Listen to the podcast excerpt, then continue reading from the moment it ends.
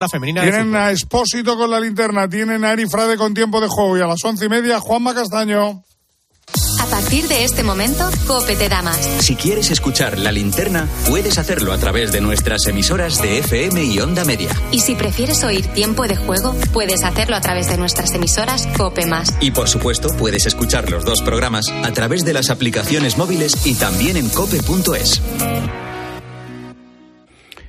Son las nueve, las ocho en Canarias. Seguimos contando la actualidad de este lunes que te resumo en varias claves.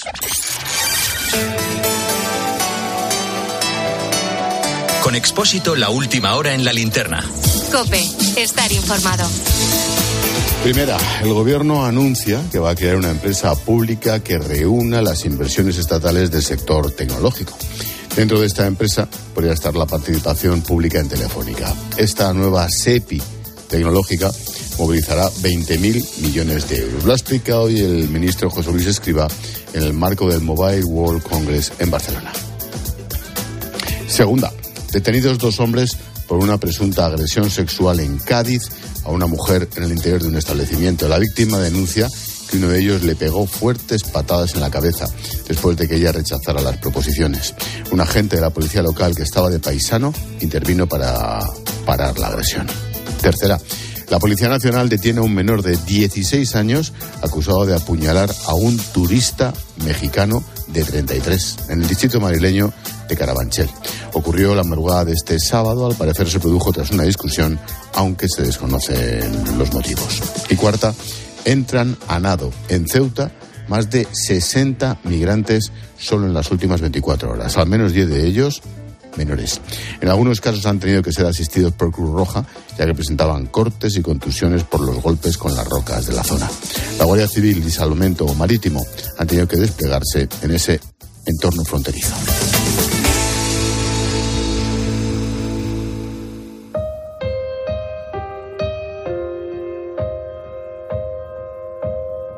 Gran problema.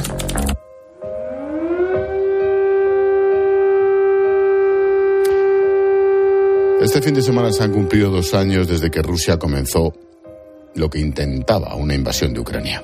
Putin trató de venderlo como una operación relámpago, pero chocó de bruces con la demostración de fuerza ucraniana, una demostración que asombró al mundo. Ahora esa demostración ha dado lugar a un intenso conflicto que no tiene visos de acabar pronto. Nos lo contaba en esta linterna el analista de la revista Ejércitos, Guillermo Pulido. Probablemente dure años. Hay que tener en cuenta que las guerras, una vez superan el año y pico de duración, lo normal es que duren unos 10 años de media o más. ¿no? Y esta situación, a menos que haya un desplome político en Ucrania, gane Trump las elecciones y no le dé munición a, a, Ucrania, pues entonces la tendencia es que esta guerra sea una guerra de castigo que dure muchos años. A pesar de que el conflicto se alarga, ni Zelensky ni los ucranianos parecen estar dispuestos a rendirse. No han cedido ni han renunciado a un ápice de terreno, defendieron Kiev, recuperaron Kharkov y Gerson, plantaron cara en la acería de Mariupol.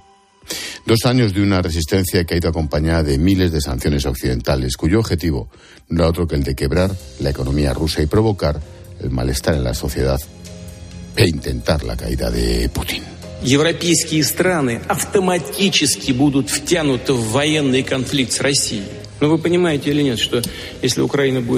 Ni la guerra ha resultado ser una operación relámpago, ni la sociedad rusa se ha revuelto contra Putin. Además, Zelensky tiene un problema. Por un lado, el conflicto Israel y Hamas, y por otro, las elecciones en Estados Unidos en noviembre. De hecho, los republicanos estadounidenses, rivales de Joe Biden, bloquean desde hace semanas un paquete de 60 mil millones de dólares a Ucrania. Zelensky ha vuelto a insistir en que necesitan ayuda. Que Ucrania pierda, que sea muy difícil para nosotros y que haya un gran número de bajas depende de ustedes, de nuestros socios, del mundo occidental. A pesar de la insistencia de Zelensky, los aliados occidentales se han mostrado reacios a nuevas ayudas. Saben que esto va para largo, pero la ayuda es fundamental y, claro, se traduce en vidas humanas. 31.000 soldados ucranianos han muerto en esta guerra, ni 300.000, ni 150.000, como dicen Putin y su círculo de mentirosos. Pero cada una de estas pérdidas es una gran pérdida para nosotros.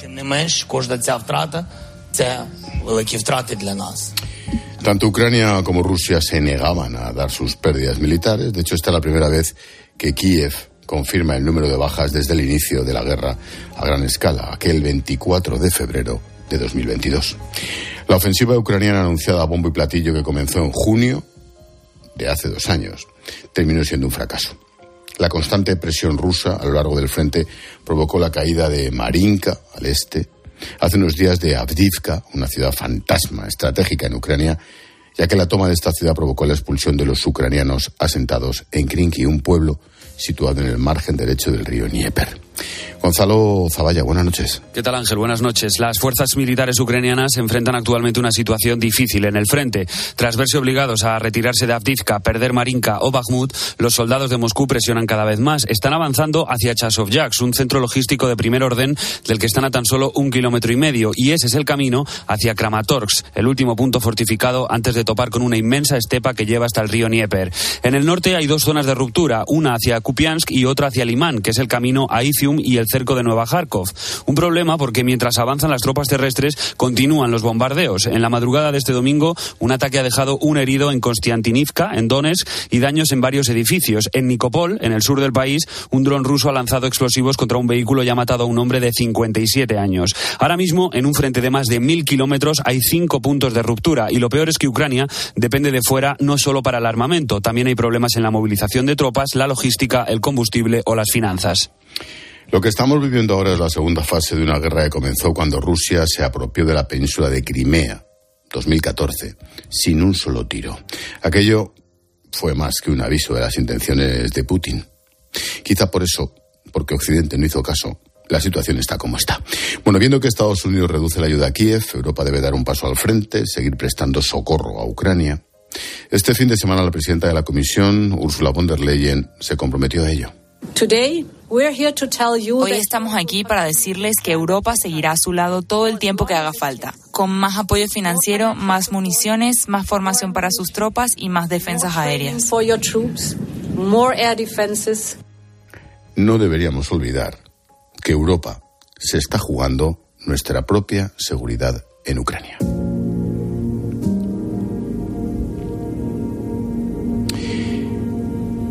El pasado verano tuve la oportunidad de entrevistar al presidente Zelensky, el hombre más buscado y más interesante del mundo.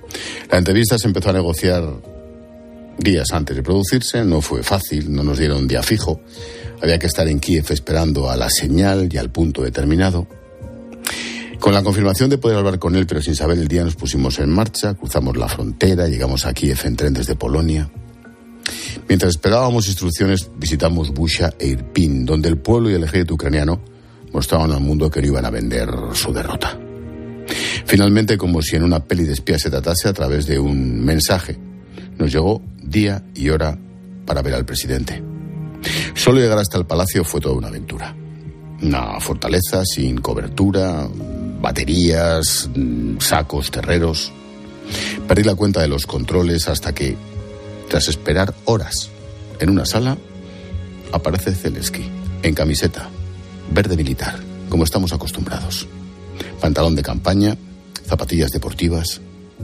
Tras saludarnos, empezamos a preguntar. Algunas de las preguntas tenían difícil respuesta. Por ejemplo, cuando le pedí un balance de muertos y heridos hasta el momento. Le quería preguntar si puede hacerme un balance, lo más objetivo que se pueda, un balance de víctimas civiles militares ucranianas y rusas.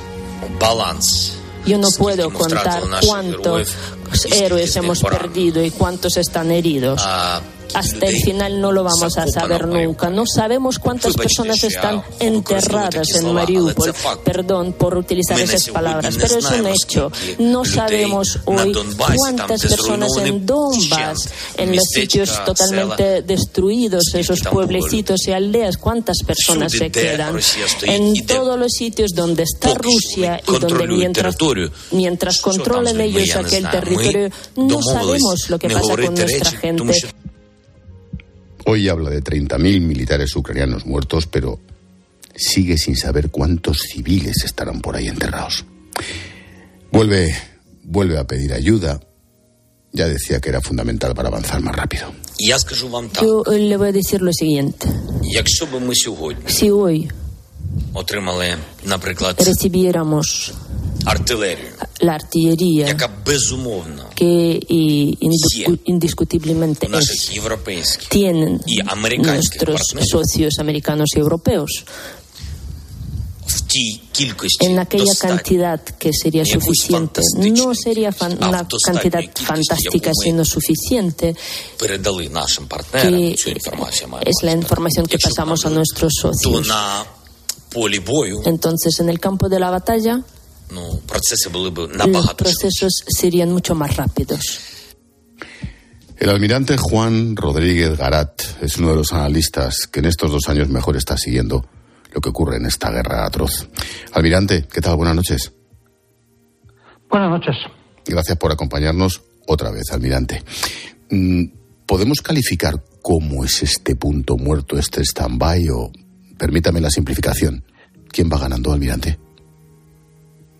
Bueno, la guerra ha cambiado muy poco en los dos últimos años. Eh, si se actúan los primeros meses, donde existió una posibilidad real eh, de que Putin consiguiera imponerse, lo que vemos ahora es un frente estabilizado en el que a veces lleva la iniciativa uno y a veces la lleva otro.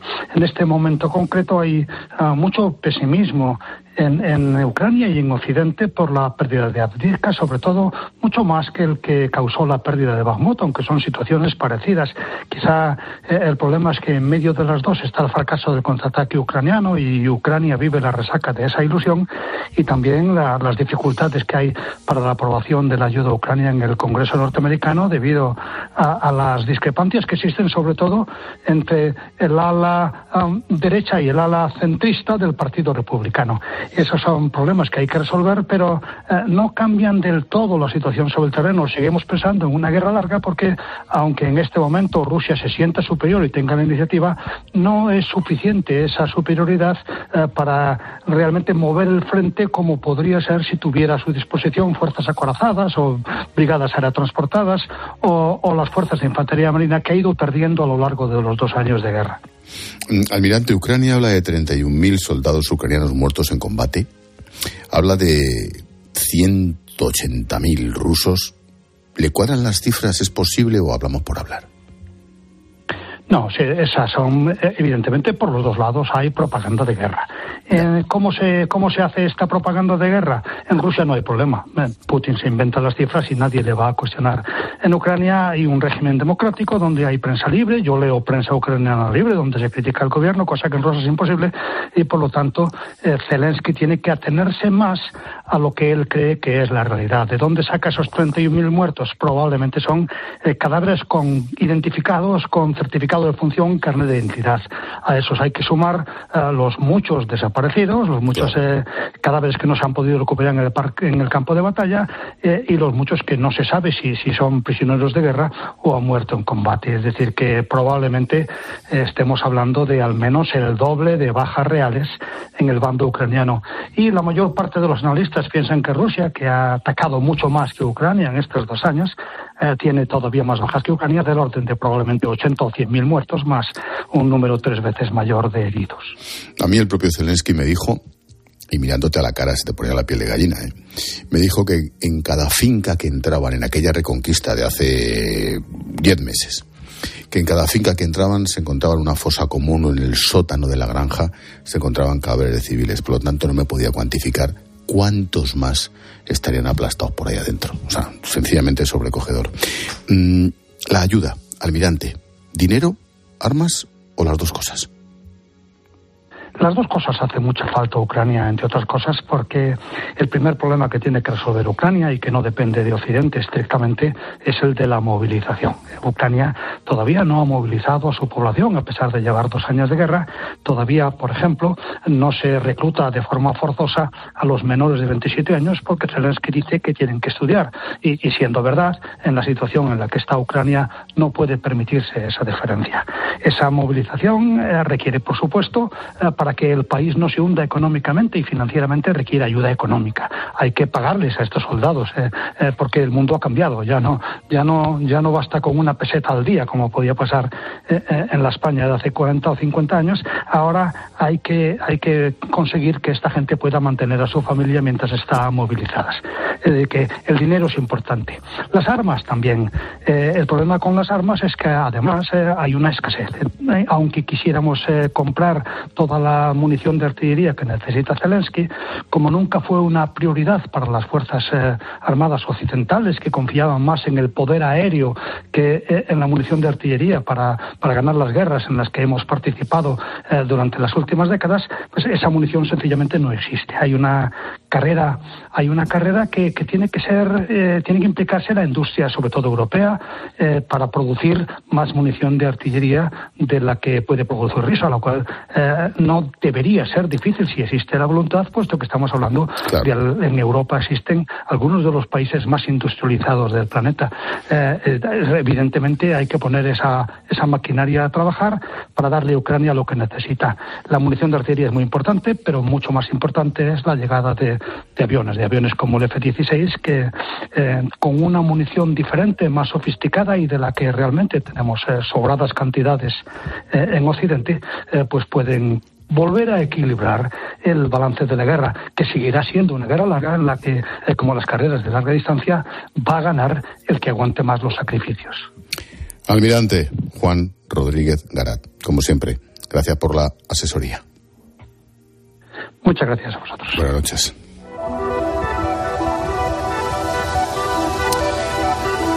Como te digo, hace unos meses visitamos Kiev. Nos llamó la atención la normalidad dentro de las alarmas y los refugios, hasta en el propio hotel. Según entras y te dan la tarjeta, ya te dicen cómo tienes que escapar por la escalera de emergencia. Una de las personas con las que de vez en cuando hablo para saber cómo está la cosa es el padre Taras, un sacerdote greco-católico, un tipo joven, muy amable, resume perfectamente cómo se vive la guerra en Kiev. Escucha. Por desgracia, la guerra sigue. Pero en Kiev la gente se ha acostumbrado, yo también, viviendo aquí en la capital, aunque de vez en cuando llega algún misil o hay explosiones, nos hemos acostumbrado a estar en guerra, a estar así, con un peligro constante a la vida. Cuando llega la gente, lo primero que me preguntan es que si aquí se está tranquilo. Y yo respondo, ahora sí, hoy sí, pero no sabemos qué va a pasar esta tarde o por la noche. Pero estamos convencidos de que la paz justa llegará y algún día todo esto terminará. Pero ahora la verdad es que no sabemos cuándo va a pasar. Así que nos hemos acomodado a vivir así, esperando a que acabe pronto. Ehm, esperando que finizca presto. Esto en la capital. Claro, en el frente del este la situación es muy distinta. Mi nombre Nina Zorodnia. Vengo de Oblast, de Gerson. Allí da mucho miedo. Todos los días caen cohetes. En casa se quedaron muchos miembros de mi familia. Mi mamá, mi papá. Me siento muy triste sin ellos. Mamá, tato, я дуже сумую за ними.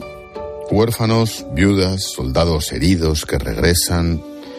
El trauma para todos es terrible. La gente que está herida vive en tensión.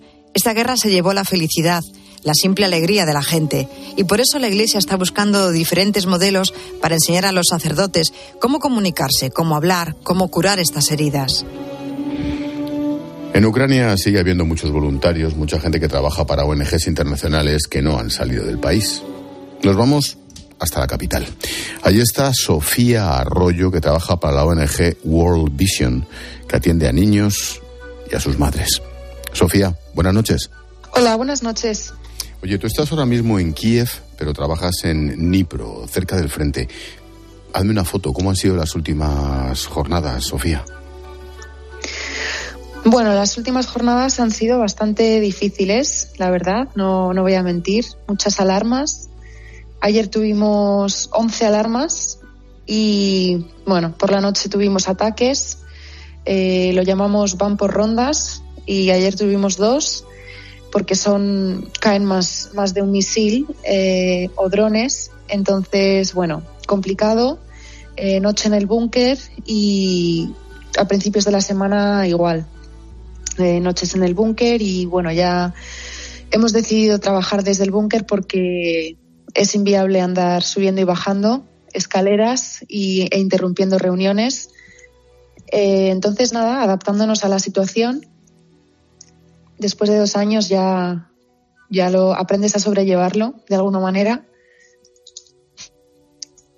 pero sí, esa es la situación actual ahora mismo, al menos de, nosotros, o sea que de los niños ya, pues te puedes imaginar. Te iba a preguntar, exactamente cuál es vuestra labor, Sofía, ¿qué hacéis? Pues nosotros World Vision es una ONG de infancia, entonces nos centramos sobre todo en, los niños y en sus familias. Eh, entonces, bueno, ahora mismo eh, seguimos con la respuesta a la emergencia, con atendiendo pues eh, necesidades de primera, necesidades básicas, pero también ya intentando un poco trabajar en, la recuperación económica, sobre todo en el oeste del país. Entonces, bueno, la recuperación económica es, eh, son programas que, tenemos, pues que se centran en los niños, sobre todo actividades pues lúdicas o, que siempre tienen un componente de protección o de, o de apoyo psicosocial también. Y mientras se apoyan también a las familias, pues mientras los niños juegan o, ven una peli o, tienen algún tipo de, actividad, eh, las familias pues a lo mejor también acuden a terapia o también a lo mejor a clases de, pues, de cocina o clases también de economía, les de lo, depende un poco del perfil de, de las personas que vengan pero los, programas son un poco de todo, depende de la necesidad. Además, es un país muy grande. Cuando dices, Sofía, las familias, imagino que tal y como está la cosa, te refieres a las madres y a los niños. Sí, sobre todo. Eh, también es eso, hablábamos de, cómo impacta también en un niño la falta de la figura paterna, del, referente paterno, también de echarlos de menos, de no saber si van a volver sus padres o no. Entonces es complicado porque los niños siguen teniendo clases online, entonces muchas veces las edades de estos niños impiden que, las madres puedan salir a buscar un trabajo o poder tener una jornada de trabajo normal que sería pues eso de 9 a, a 5, 9 a 6, porque los niños no se pueden quedar solos en casa. Entonces, pues también los abuelos se han convertido en una figura muy importante eh, en esta guerra porque muchas veces depende de ellos el que una familia pueda salir adelante, como digo, familia también, en este caso monoparental, al uso, ¿no? Entonces es complicado. Mm. Mm, yo en estos años, en estos dos años, he estado en Kiev dos veces, la última vez el verano pasado que estuve con Zelensky. He estado en esa frontera de Rumanía, he estado en Letonia, he estado en frente al Mar Negro. La verdad es que mm, tú estuviste en Rumanía pasaste dentro, te has quedado. ¿Alguien puede imaginar que dos años después de que empezara la guerra esto iba a seguir así? ¿Cuál es tu análisis? No. la primera respuesta que, me viene a la cabeza es no, eh, pero también, bueno, es un pueblo que, lleva sufriendo muchos años. Esto no, es, no viene de dos años tampoco. Eh, ellos aquí hablan de una, de una escala de una escalación de la guerra, ¿no? Porque para ellos es una guerra que lleva ya 10 años. Claro. Entonces, bueno, eh, ellos tienen un sentimiento de, resistencia, de, resiliencia también, de, luchar hasta el final y, e incluso puedes ver que, mucho, muchas personas que salieron a otros países, ¿no? que evacuaron y, se refugiaron en otros países, ha vuelto muchísimo, un porcentaje altísimo de gente al país. Sí, yo lo vi en ese tren, en ese tren desde Polonia, yo lo vi. Hmm, sí, sí. Bueno, eso también las colas. Sí, se ve mucho movimiento. Eh, un poco reticentes ¿no? a, dejar su, su país hmm. y a su gente. Sofía, yo, yo puedo, o puedo entender cuando les conoces esa capacidad de resistencia y esa fortaleza como pueblo que tienen las ucranianas, en este caso, que son quienes está allí, que tienen esos soldados. Pero los niños, ¿cuál sería el denominador común de esos niños? Claro, aquí es cuando la cosa se complica un poco más porque si es complicado entenderlo para, para un adulto, para un niño mucho más, ¿no? De por qué estamos viviendo así, por qué suenan las alarmas, por qué me tengo que bajar al búnker o por qué mi madre me, me arrastra al búnker, ¿no? A las 3 de la mañana. Entonces, pues, puedes ver que en los niños se refleja de otra manera y hay mucho trauma que, que en cada niño se, se refleja o se expresa de una manera muy diferente. Entonces, hablando con los psicólogos, hablando con los profesores, em, ves que entiendes la, complicidad de todo esto porque cada niño es un caso diferente. Entonces, Eh, un niño, pues a lo mejor ha dejado de hablar, o un niño, eso, ha dejado de comunicarse, ha dejado de querer jugar, o ya no sabe cómo relacionarse con sus compañeros o incluso con, su, con sus hermanos o con sus familias.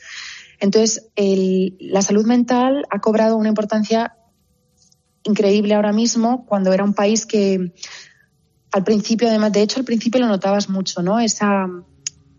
Mm, como que es el rechazo a, terapia, a, expresar sus sentimientos o sus, sus, vivencias, ahora es todo lo contrario, ahora nos lo piden, ¿no? Ahora dicen necesito hablar con alguien y eso es lo que estamos intentando, ¿no? Eh, apoyar eh, esas habilidades sociales de los niños que han perdido, a crear sobre todo espacios seguros para ellos, para que puedan volver a sentirse seguros a la hora de jugar y de desarrollarse y también de, de, recibir una educación.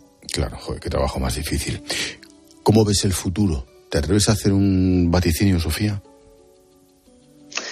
No, nadie se atreve, nadie se atreve. Eh, no se habla de eso. Eh, aquí se habla de cuando, cuando tengamos la victoria, cuando ganemos la guerra. No, es, es el lenguaje, lenguaje que utilizan eh, y es la manera en la que ellos siguen adelante. El pensar que no hay otra posibilidad que, la victoria. Y eso es lo que yo creo que, es el objetivo que tienen y, y es lo que les anima a seguir, porque después de dos años nadie se imaginaba que esto fuera a ser así. Y también lo sigo diciendo, eh, ya no llega tanta información, pero la necesidad es mayor. Tú estás ahí, tú estás ahí en Kiev, estás metida en un refugio cuando te vas a Dnipro, estás en, desde hace meses en plena guerra. Lanza un mensaje. ¿Por qué no tenemos que olvidarnos de Ucrania? Lo digo como sociedad europea y española.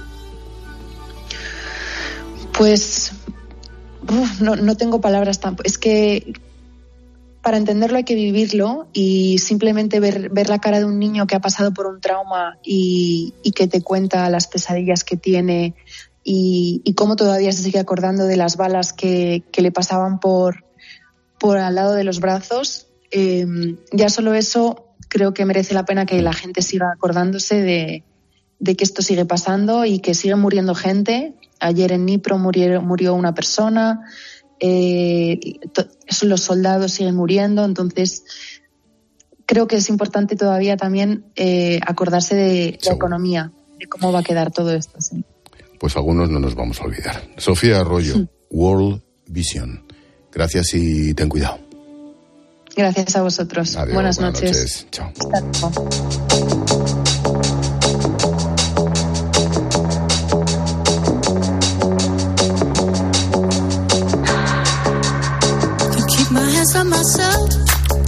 El lazo a nuestro tema del día lo pone Jorge Bustos. ¿Qué tal, George? Buenas noches. Buenas noches, Ángel. La pregunta es muy sencilla e imagino que muy difícil de responder. ¿Somos conscientes como europeos y españoles de lo que está en juego? Pues tengo mis dudas. Eh, yo creo que lo fuimos y que empezamos a dejar de serlo, porque el ser humano, por desgracia, no es capaz de sostener la atención durante mucho tiempo en las cosas importantes, sino solamente en las urgentes, en las del día a día. Y, con esa fatiga que se percibe la opinión pública de todas las democracias de Occidente que ha denunciado hoy Macron, incluso Álvarez también, juega Putin Putin sabe que el tiempo juega a su favor. Eh, la, ofensiva que está lanzando en el Donbass está produciendo un repliegue de las fuerzas de las fuerzas ucranianas. Están en un momento crítico. Eh, las fuerzas de, Zelensky se quejan de que los proyectiles, por ejemplo, prometidos por la Europea, solo ha llegado el 30%. Eh, no llega el dinero, no llega el apoyo. Putin juega con demorar la guerra porque tiene todo el tiempo del mundo y no existe la opinión pública libre en su país. Ya se encarga él de matar a los disidentes porque espera que Trump gane las elecciones al final de este año. Y si Trump gana las elecciones al final de este año, saca el apoyo norteamericano de, Ucrania y por tanto Putin puede entrar hasta el Báltico si quiere. Y este es el plan con, el que juega el imperialista, el sátrapa imperialista ruso, con lo cual mm, nos enteraremos a lo mejor de la forma más traumática de lo que se estaba jugando en esta frontera. Pero por desgracia, pues el ser humano a veces tiene que ver las consecuencias de lo mm. que pasa porque no es capaz de imaginarlo. Pues más no nos valdría. Gracias, Jorge. Hasta luego, Ángel. Hasta luego.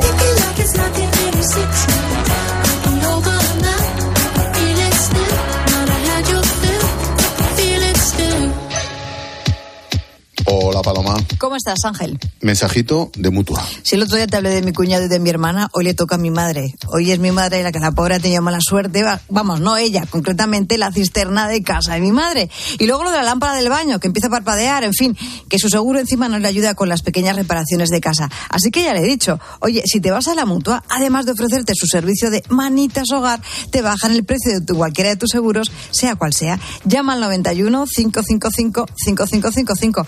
Te lo digo, te lo cuento. Vete a la mutua, condiciones en mutua.es. Oye, ¿habéis mirado a Paloma si os ha mirado un tuerto o algo? Sí, yo voy a empezar a tener que hacer algún conjuro o algo. El cuñado que os ha tocado. Y lo de la Hoy tocaba a mi madre, la cisterna de mi madre, pobrecilla. Pobre mujer. Pobre mujer. ¿Y tú qué piensas? Escribe a Ángel Expósito en Twitter en arroba expósito cope y en arroba linterna cope o en nuestro muro de Facebook La Linterna. La avería del coche, la universidad de Ana. No sé cómo voy a llegar a fin de mes. Tranquilo. Si alquilas tu piso con alquiler seguro, puedes solicitar el adelanto de hasta tres años de renta para hacer frente a imprevistos económicos o nuevos proyectos. Infórmate en alquilerseguro.es o en el 910-775-775. Alquiler Seguro, la revolución del alquiler. Escuchas Cope. Y recuerda, la mejor experiencia y el mejor sonido solo los encuentras en cope.es y en la aplicación móvil. Descárgatela. En Flexicar hay muchos Flexicar hay muchos cars, hay muchos cars. En Flexicar hay muchos cars, hay muchos cars. En Flexicar hay muchos cars. En Flexicar. Flexicar, muy flexi. Muchos cars. En Flexicar. ¿Ganas de crucero? Embarca en una nueva dimensión de cruceros a bordo del Oasis of the Seas de Royal Caribbean. Embarca desde Barcelona y descubre el Mediterráneo Occidental desde 965 euros. Reserva ya y podrás disfrutar de un 60% de descuento, además de un crédito a bordo y muchas otras ventajas. Consulta condiciones y reserva en Alcon Viajes. Locutare una pubblicità per la radio con un spagnolo che pensa che sabe parlare bene l'italiano non è una cosa molto corrente, ma che una conti correnti ti dà tantissimi vantaggi non è corrente tampoco. Cuenta online Sabadell, la cuenta corriente menos corriente. Infórmate y hazte cliente en bancosabadell.com. Si elegir es ahorrar for you, ahorra eligiendo 3x2 en más de 3.500 productos. Como en el atún claro en aceite de oliva Carrefour Classic Pack de 8, comprando dos, el tercero te sale gratis. Hasta el 11 de marzo en hipermercados web y app. Carrefour, aquí poder elegir es poder ahorrar. Hay dos tipos de motoristas, los moteros que se saludan por la carretera y los mutueros que hacen lo mismo pero por menos dinero. Vente a la mutua con tu seguro de moto y te bajamos su precio sea cual sea. Llama al 91 555 5555. Hay dos tipos de motoristas, los que son mutueros y los que lo van a ser. Condiciones en mutua.es.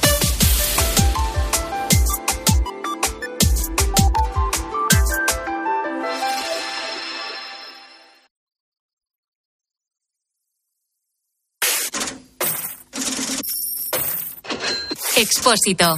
La linterna. Cope. Estar informado. Entramos en clase de economía. Los agricultores europeos han llevado hoy sus protestas hasta la sede de la Unión. Con sus tractores han paralizado Bruselas en el día de la reunión de los ministros de Agricultura. Entre ellos, nuestro Luis Planas, que llegaba a las exigencias del campo español, dejando claro que el problema reside, según él, en la normativa europea. Hay que dar una solución europea. España defiende el mantenimiento de la ambición ambiental de esta política agrícola común globalmente, pero sí que somos sensibles a las preocupaciones de agricultores y ganaderos. Los ministros ven insuficientes las propuestas de la Comisión, piden más ambición a Bruselas. Iván Alonso, buenas noches. ¿Qué tal Ángel? Buenas noches. Era una fecha marcada en rojo, pero que no ha tenido la importancia que esperaban los agricultores europeos. Dicen los ministros que la Comisión Europea va en la buena dirección. Aún así consideran que no son suficientes las medidas que propone y pide a Bruselas que ponga sobre la mesa medidas más ambiciosas. Han valorado positivamente algunas de las propuestas que hacen desde la Comisión, especialmente esa reducción de requisitos medioambientales sobre las tierras en barbecho, la rotación de cultivos y la erosión del suelo para reducir la carga que sufren los agricultores para acceder a los fondos de la política agrícola común, esa PAC tan polémica que quieren cargarse directamente los agricultores europeos. La mayor reclamación de los ministros es una mejor coordinación de los controles o la revisión del reglamento sobre los planes estratégicos nacionales o la subida de las ayudas a los agricultores en caso de crisis. Por ahora no hay nada firme. Pilar García de la Granja, buenas noches. Casi nada. ¿Qué tal, Ángel? Buenas noches. Te iba a decir, ¿avanzamos un poquito o prácticamente nada? Fíjate, es que yo creo que los agricultores una vez que han salido a la calle eh, y que ya tienen muy clara cuáles son sus exigencias, es muy difícil porque ya es una organización paneuropea, ¿no? Lo estamos viendo en todos los países y a mí me da la sensación de que ellos quieren aguantar hasta las elecciones de, europeas de, de, mayo, ¿no? Porque quieren poner encima de la mesa y quieren presionar a los partidos políticos eh, para hacer una especie de Kit Kat en este eh, pacto verde, ¿no? Y, yo pensaba mientras escuchaba a, a Iván la diferencia que hay entre Estados Unidos y Europa, claro, porque aquí los agricultores piden iguales condiciones para todos. Eso elimina la competencia. En Estados Unidos tú tienes unas condiciones iguales mínimas para todos, pero tienes competencia entre los diferentes estados, ¿no? Entre los 50 estados. Entonces no sé aquí cómo se va a solucionar esto. Día de protestas en Bruselas y en Madrid.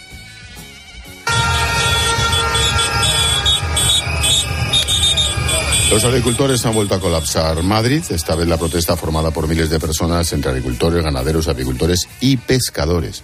No se ha limitado a la sede del Ministerio. La columna de hasta 100 tractores ha finalizado su recorrido frente a la Comisión Europea en plena castellana.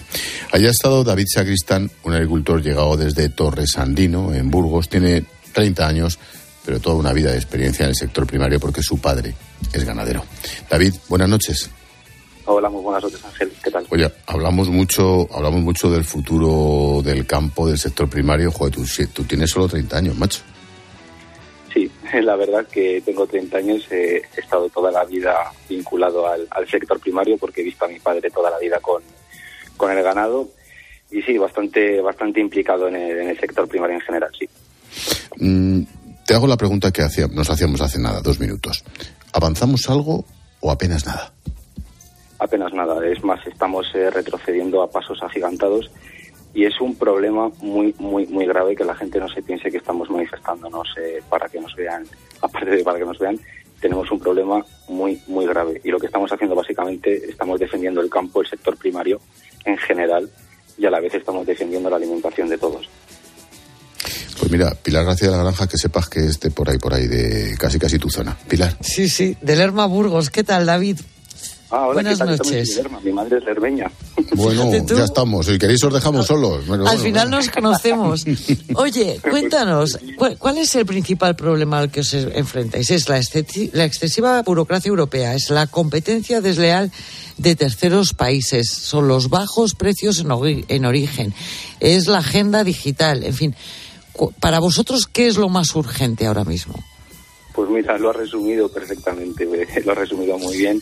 Eh, al final, eh, básicamente, tenemos muchísimos problemas eh, a la hora de hacer un libro de campo o a la hora de eh, ver realmente si tenemos buenos costes de, de producción. Eh, ahora, últimamente tenemos que andar mirando todo, todo número a número para que nos salgan las cuentas y muchos agricultores y pescadores y ganaderos están trabajando ahora mismo a pérdidas y eso es una cosa que no, que no podemos permitir porque si el sector primario se muere, se muere la población española. Es un hecho. Y las, aparte las políticas deben basarse en datos científicos y técnicos ajustados a, a, a cada uno. Lo que no se puede hacer es desde una oficina decir lo que tiene que producir cada agricultor sin saber cómo está la tierra y sin saber leer el campo. Te iba a preguntar, David. mm, ¿Esto es solo europeo? Como dice Luis Planas, ¿el gobierno español puede hacer algo? A ver, es un problema, es un problema, no es como otros problemas que son básicamente nacionales, que tenemos muchísimos, eso escucho bastante, pero esto también es un problema que, que, viene bastante de arriba, de Europa. Y, y claro, se quieren ayudar a, a ciertos países, se quiere, se quieren levantar ciertos países eh, enterrando otros, y yo creo que esa no es la salida. ¿Y qué os dicen las organizaciones agrarias? ¿Vais a seguir manifestando? ¿Esto se acaba ahora? ¿Vais a esperar a ver cómo reacciona Bruselas, el gobierno de España? Eh, por supuesto, estamos a expensas de, comunicados oficiales, pero no vamos a parar hasta que no tengamos realmente algún tipo de solución. En Andalucía, el 28 van a hacer una, también una gran protesta, encima aprovechando que es el, el Día de la Comunidad y también mandar todo nuestro apoyo a, todos los ganaderos de España, agricultores, apicultores, pescadores, a todo a todos los que tienen que ver con el sector primario, porque realmente lo estamos pasando muy muy mal. A lo mejor esta pregunta, y ya terminamos, David, igual es para tu padre o para los colegas más veteranos, pero ¿cómo ves el futuro? ¿Qué te dicen ellos con la experiencia que tienen? Bueno, al final eh, yo ahora mismo, pues fíjate, acabo de venir, yo he estado viviendo en Madrid, me he vuelto otra vez al pueblo para, para retomar ¿no? el, negocio familiar y yo ahora acabo de hacer una inversión muy fuerte y estoy bastante asustado, pero bueno, o sea, no te queda otra que, que echarle que echarle narices al asunto y, luchar con todo y, intentar intentar lograr eh, lo que lo que estamos buscando que es poder vivir del campo como, como nos merecemos. Nada más y nada menos. ¿Tú en qué trabajas? ¿Qué trabajas exactamente, David? ¿Qué es que produces? Eh, yo produzco trigo, produzco avena, produzco cebada, también hacemos forraje para, para ganado y en las ovejas pues yo me, eh, tenemos lechazo churro, que es un lechazo que va destinado sobre todo a, la carne, es un lechazo especial IGP, denominación de origen, el mejor lechazo de España sin duda. Sin duda. sin duda, usted lo sabe bien que es la herneña. Y, bueno, pues es que estamos en una situación muy complicada, sobre todo la gente joven, porque hay muchos que nos dicen, ay, ¿dónde os estáis metiendo? Pero, pero tenemos que intentarlo y tenemos que, si no levantamos nosotros este sector, nadie lo va a hacer. Está claro. Bueno, nosotros en lo que nos toca como consumidores podemos hacer una cosa y es siempre que vamos a comprar, miremos el origen. Eso es fundamental totalmente, Ángel, totalmente. Era una, cosa que te, quería comentar. Pues mira, me he adelantado. Pero es que es así, solamente con ver la etiquetita pasa con los plátanos, que es típico, pero con la carne y con todo lo demás, preguntémoselo al carnicero, que es fundamental para nuestra supervivencia, ¿eh? y digo lo de nuestra con mayúsculas. David Sacristán, agricultor, llegado desde Torresandino en Burgos, hoy ha estado en esa protesta en Madrid. Oye, gracias, seguimos en contacto y en la vida que podamos apoyar, pues ya sabes. Muchas gracias y como último apunte quería agradecer a toda la población que nos está apoyando. Eh, Madrid estas manifestaciones han sido increíbles con todo el mundo aplaudiendo. Ha sido estamos estamos bastante orgullosos de la aceptación que estamos teniendo. También pedir disculpas a todo aquel que pues se ha podido sentir perjudicado por estos atascos y tal. Pero no tenemos otra opción. Nosotros estamos perdiendo dinero cada vez que vamos a esas manifestaciones y, y es un y es un problema de todos. Venga, para adelante, David. Gracias. Muchísimas gracias. Adiós. Hasta luego. Bueno, la vida sigue. Primera jornada del Mobile World Congress en Barcelona. Se esperan de aquí al jueves cerca de 95.000 personas. Esto del mobile ya es una excusa. La cosa va de inteligencia artificial, de... En fin, durante todo el día ha estado por allí nuestra compañera Mar Puerto. Sí, una edición donde el móvil ha cedido el protagonismo ni más ni menos que a las aplicaciones de inteligencia artificial, al 5G o a la robótica. En este caso, de la mano de un robot humano capaz de hacer cualquier cosa, gesticula y sonríe con total naturalidad y se comunica con cualquiera de nosotros, responde preguntas y sus funciones pueden ser muy diversas. Por ejemplo, una de las razones por las cuales está hecho es para ayudar a personas mayores. Nos lo ha contado Carlo, el director de ventas. Es inteligente, puede ayudar a las eh, personas que visitan un museo, personas que son a una casa de reposo, si diría los abuelos que están lá, eh, puede ayudarlos. Sí. Avances que también hemos visto en el mundo del motor a través de vehículos de carga rápida de la mano de Xiaomi, con una carga en tiempo récord de 15 minutos, o por ejemplo, un coche volador que a simple vista parece un helicóptero y que a través de inteligencia artificial, mediante unas gafas de realidad virtual, la persona que va dentro del vehículo puede conducirlo. Eso sí, de momento, este aún está en fase de pruebas. Pilar, Congreso más que importante para tantas cosas, para marca, para mucho, ¿no? En Barcelona. Fíjate, y, lleva siendo importantísimo durante los últimos años. Desde el año 2006, Cataluña ha ingresado 5.000 millones de euros solo por el, por el mobile, ¿no? Tú lo, lo decías, 90.000 visitantes, pero no solo eso. 2.500 stands, casi 8.000 puestos de trabajo temporales y esos 450 millones de euros que, pre- ingresar esta semana Barcelona, además de movilizar España como escaparate turístico, hotelero, restaurador, en fin, lo tiene todo. En este congreso, el ministro de Seguridad Social, José Luis, no, ya no es de Seguridad Social, ¿no? José Luis Escriba es de transformación digital. Tecnológica, no sé qué. Sí, sí, bueno, que como el cachondo que cambia los nombres de los ministerios nos vuelve locos. Bueno, digo que Escriba ha anunciado una nueva empresa pública para invertir en nuevas tecnologías. Movilizarán 20.000 millones de euros, se llamará Sociedad Española para la Transformación Tecnológica y dice que estará operativa en unos meses. Este es un instrumento más que nos queremos dar porque realmente, como decía al principio, estamos en una etapa donde va a haber está- se han producido cambios muy importantes y como país tenemos que tener una presencia muy clara y muy potente. Otra empresa pública, a ver quién del PSC pone a presidirla, ¿no, Pilar? Bueno, vamos Eso a ver es ironía. lo- Ya, ya, ya me imagino. Bueno, pero tampoco va a No, no, estar no, no, no, eso te iba a decir, que no te Para imagines nada. tanto. Pero, pero vamos a ver qué es lo que cuentan mañana. Yo, eh, de momento, estoy perpleja y con la gente con la que he hablado también, porque de lo que se ha filtrado a los medios de comunicación es que el famoso PERTE para chips, ¿te acuerdas? 12.000 Ujú. millones de euros para abrir en España eh, y movilizar inversiones privadas de chips, de microchips, porque no llegaban, porque dependíamos de Taiwán. ¿Tú te acuerdas de toda esa historia, no? Sí, sí. y ayudar a las empresas tecnológicas. Resulta que ese dinero que viene de Europa se lo queda el Estado. Claro. Eso Luego- es luego eso es lo que se ha filtrado. Entonces ya no es para las empresas, ya no es para transformar España, ya no es para recuperarnos y salir más fuerte en el post-COVID, no. Ese PERTE chip, que es lo que dice el diario El Mundo, se lo queda el Estado, lo transforma en una empresa y a partir de ahí empezará o a repartir dinero o a invertir. En algunos sitios ya se apunta telefónica. Siempre. Entonces yo no sé, chico. Siempre podemos llamar a Coldo para que nos haga un apaño. Digo, más cosas. Los empleados de la banca han vuelto a, pro- a protagonizar una jornada de paros parciales. Más de 150.000 trabajadores estaban convocados a la huelga. Reclaman subidas salariales, medidas para mejorar, dicen, el clima laboral y reducir la presión comercial. Bueno, el paro ha tenido lugar, como reclamaciones y como contenido, en fin, me, me suena un poquito elástico, pero bueno.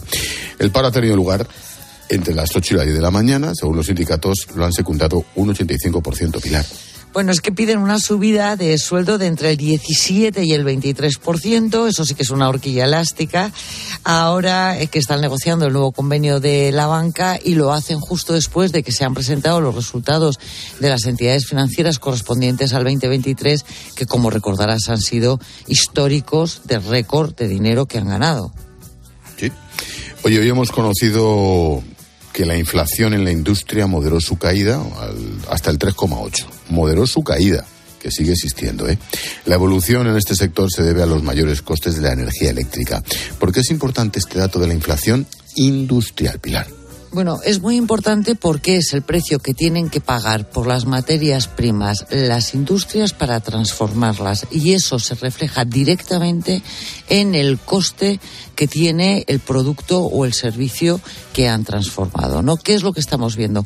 Bueno, pues que por un lado están asumiendo la subida de algunos costes, por ejemplo, el coste de personal, por ejemplo, la subida de impuestos, por otro, en el momento en el que la energía se desboca un poquito o se descuadra un poquito, se vuelven a disparar los precios, ¿no? Te recuerdo que los costes industriales, básicamente en un 60%, tienen que ver con el coste de la energía más los costes salariales y de producción. Y una cosita más. Solo el 1,6% de las viviendas de la Sareb han llegado a las comunidades autónomas. Mm, Lo que se esperaba, Pilar. Bueno, es que no hay nada como crear una empresa pública, Ángel, para que sea un desastre. claro. Claro, o sea, no hay un solo incentivo para que sea eficiente. Con la falta de viviendas que hay en España, lo estamos contando todos los días. Está disparada la demanda, están disparados los precios. Resulta que la Sareb es una empresa pública ineficiente, es incapaz de dar servicio con todo el stock que tiene a las comunidades autónomas. Es que es algo increíble. Sí, es verdad. Datos del Instituto Nacional de Estadística. Uno de cada cuatro hogares en España vive en riesgo de pobreza o exclusión social. Uno de cada cuatro. Esto aumentaron en 2023 hasta el 26,5, es medio punto más que el año anterior, todo a pesar de que han subido los ingresos medios de los españoles. Ojo, datos del INE. ¿eh? Iván Alonso, buenas noches. Buenas noches, Ángel. Según la encuesta de condiciones de vida que publica, tú lo decías, el Instituto Nacional de Estadística, uno de cada diez admite incluso llegar a fin de mes con muchos problemas. Deja muchos datos inquietantes este informe. Otros que, por ejemplo, el 37% de la población no tiene capacidad para afrontar gastos imprevistos, es decir, recursos propios sin necesidad de recurrir, pues, por ejemplo, a préstamos o compras, a plazos para pagar gastos habituales que antes pues, se terminaban liquidando al contado. Carlos Susías es el presidente de la Red Europea contra la Pobreza ha habido familias, ha habido personas que sí han tenido unos ingresos muy altos que han, que han ido mejorando mucho, pero hay otro sector de la población que o bien sus ingresos han sido modestos o han sido los mismos, o bien la, carestía de vida les ha llevado que esa modesta incremento pues se lo ha llevado por delante. También preocupa sobremanera, Ángel, el número de personas que están en carencia material y social severa, o lo que es lo mismo, por ejemplo, que no pueden calentar la casa en invierno ni comer habitualmente carne y pescado cada semana. Casi uno de cada diez no pudo hacer precisamente esto último el año pasado. O, por ejemplo, el 33% de la población española no se pudo ir de vacaciones ni una semana al año. Desde 2014 no se veían estos datos tan altos. Ojo, mm, el dato es una catástrofe. El, el, el 25% Pilar, es impresionante.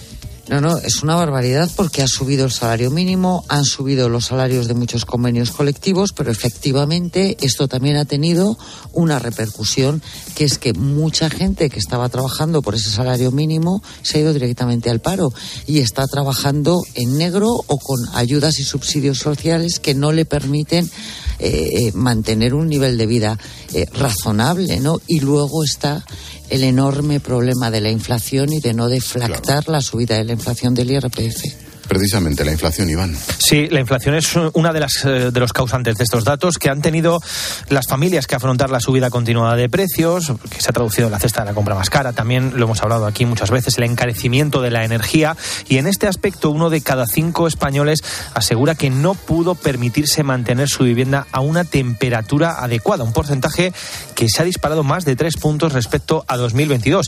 Y es verdad, siempre lo decimos, cada familia es diferente la inflación y el precio de la energía no afecta por igual a todas las familias. Una familia acomodada, de renta media alta, no pues el peso de la alimentación es bajo, mientras que una familia con un bajo nivel de rentas, de ingresos, el precio de la energía y el precio del suministro del hogar y el, y el coste de la alimentación puede significar el 80, el 90 o el 95% de los ingresos.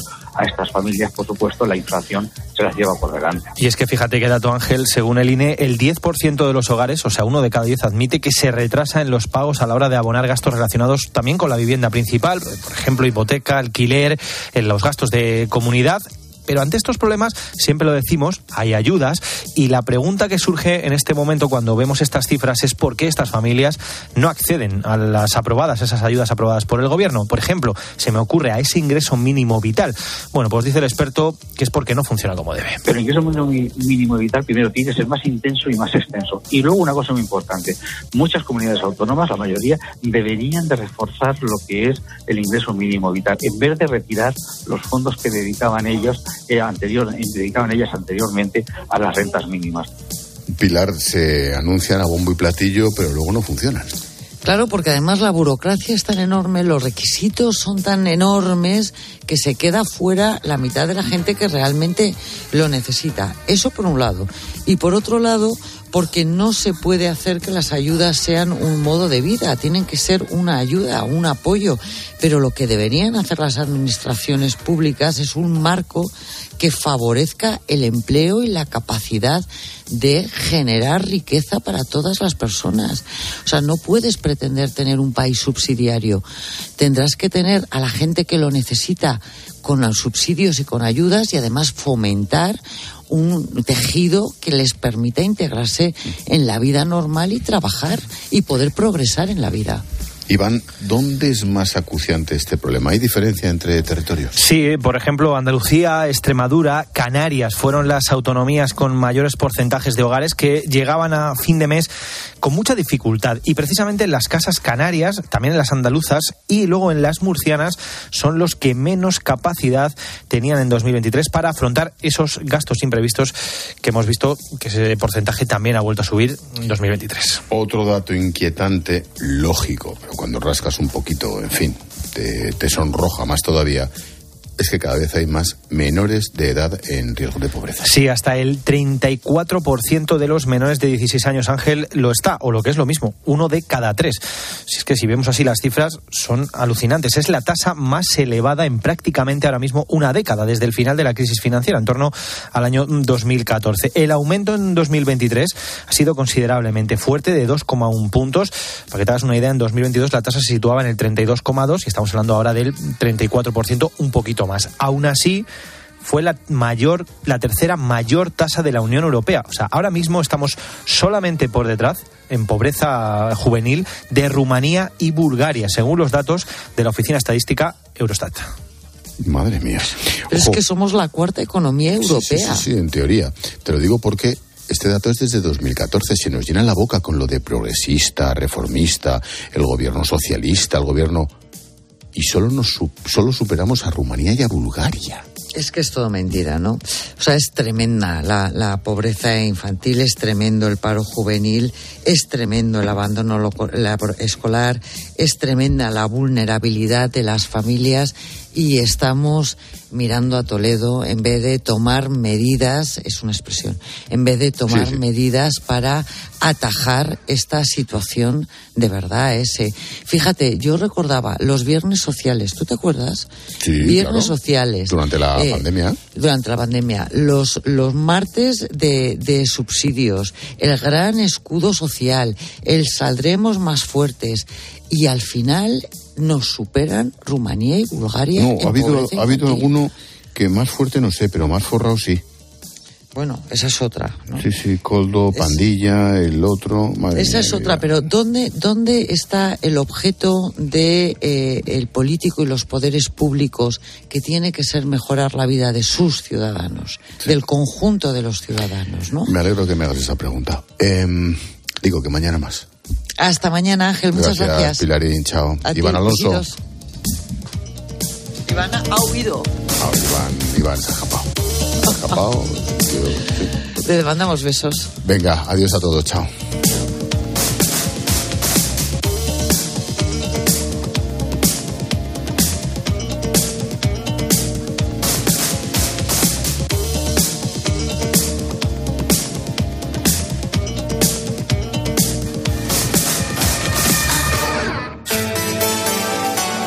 Expósito. La linterna. Cope. Estar informado. Soy Ilia Topuria y lo voy a machacar en el primer asalto. Es el hombre del momento. La derrota no está en mi vocabulario. Y ha hecho historia.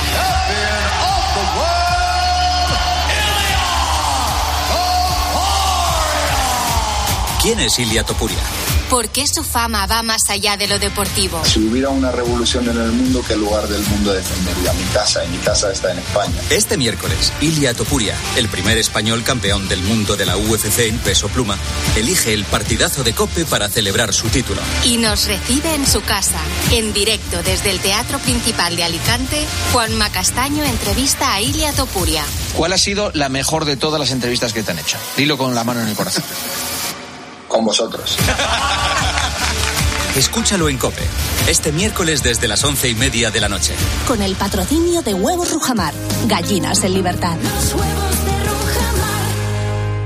¿Te lo digo o te lo cuento? Te lo digo. Tenemos todos los seguros contigo y aún así, ¿pagamos de más? Te lo cuento. Nosotros nos vamos a la mutua. Vente a la mutua con cualquiera de tus seguros. Te bajamos su precio, sea cual sea. Llama al 91 555 5555. 91 555 5555. Te lo digo o te lo cuento. Vente a la mutua. Condiciones en mutua.es. Escuchas la linterna. Y recuerda, la mejor experiencia y el mejor sonido solo los encuentras en cope.es y en la aplicación móvil. Descárgatela. Estimados viajeros, verano a la vista. El verano está más cerca de lo que crees. Reserva tu viaje con Holiday para las vacaciones de verano a Ribera Maya, Punta Cana o Cayo Santa María. Consigue un cupón regalo de hasta 600 euros en el corte inglés. Hazlo ya y anticipa tu reserva. Consulta condiciones en viajes el corte inglés. Coche roto, ¡ay qué mal! Like a Bosch. Reserva online que irá genial. Like a Bosch. Pide cita online sin complicaciones. Red de talleres Bosch Car Service para todo lo que tu automóvil necesita.